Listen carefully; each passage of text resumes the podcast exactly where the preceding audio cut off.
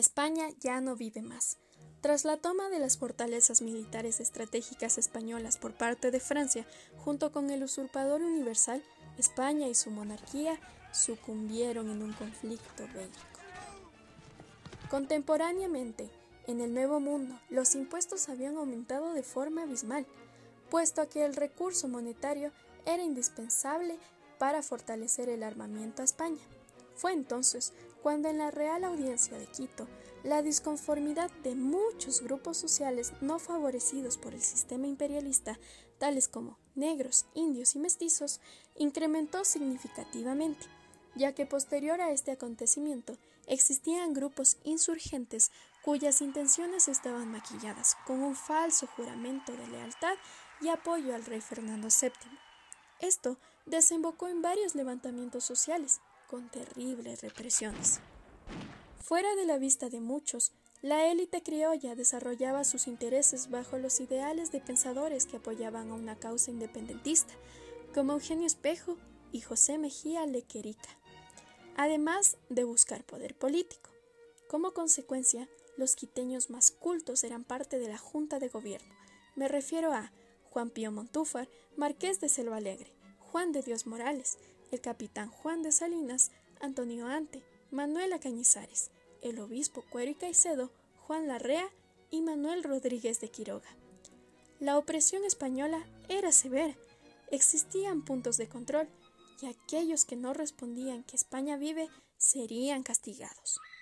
Es por ello que las reuniones de estos ilustres personajes debían ser llevadas a cabo con sumo cuidado y en lugares estratégicos para burlar el control europeo. Una de las reuniones más importantes fue en 1808, la conspiración de Navidad, en la hacienda Montúfar de los Chillos, en donde concluyeron la formación de la Junta de Gobierno. Sin embargo, un año más tarde se finiquitó la Junta Soberana de Gobierno en la casa de Manuela Cañizares. Al amanecer de un 10 de agosto de 1809, Antonio Ante se dirigió al conde Ruiz de Castilla para informarle que sus funciones en la Real Audiencia de Quito habían cesado. Ante la falta de apoyo militar, pues el capitán Salinas, junto con la caballería de Sandolvide, amparaban a un gobierno autónomo, no tuvo más remedio que aceptar su destitución. Banderas blancas y rojas tiñeron a Quito la luz de América, pues fue la primera colonia en rebelarse en contra de España. Seis días después, se firmó el Acta de la Independencia en la sala capitular del convento de San Agustín.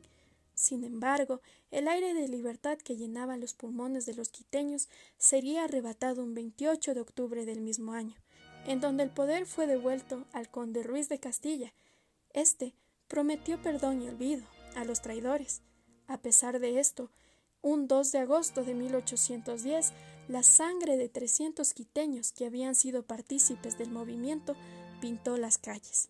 Los realistas habían extinguido al centenar de quiteños presos por imaginar una república, dando por finalizado la primera etapa de la independencia del Ecuador.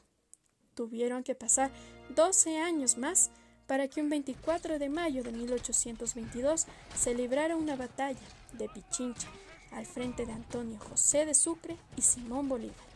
Esta expulsaría por completo al yugo español. Esta reseña fue escrita y narrada por Viviana Valencia, con fuentes bibliográficas de Michel Orqueda Sánchez, Camilo Luxuria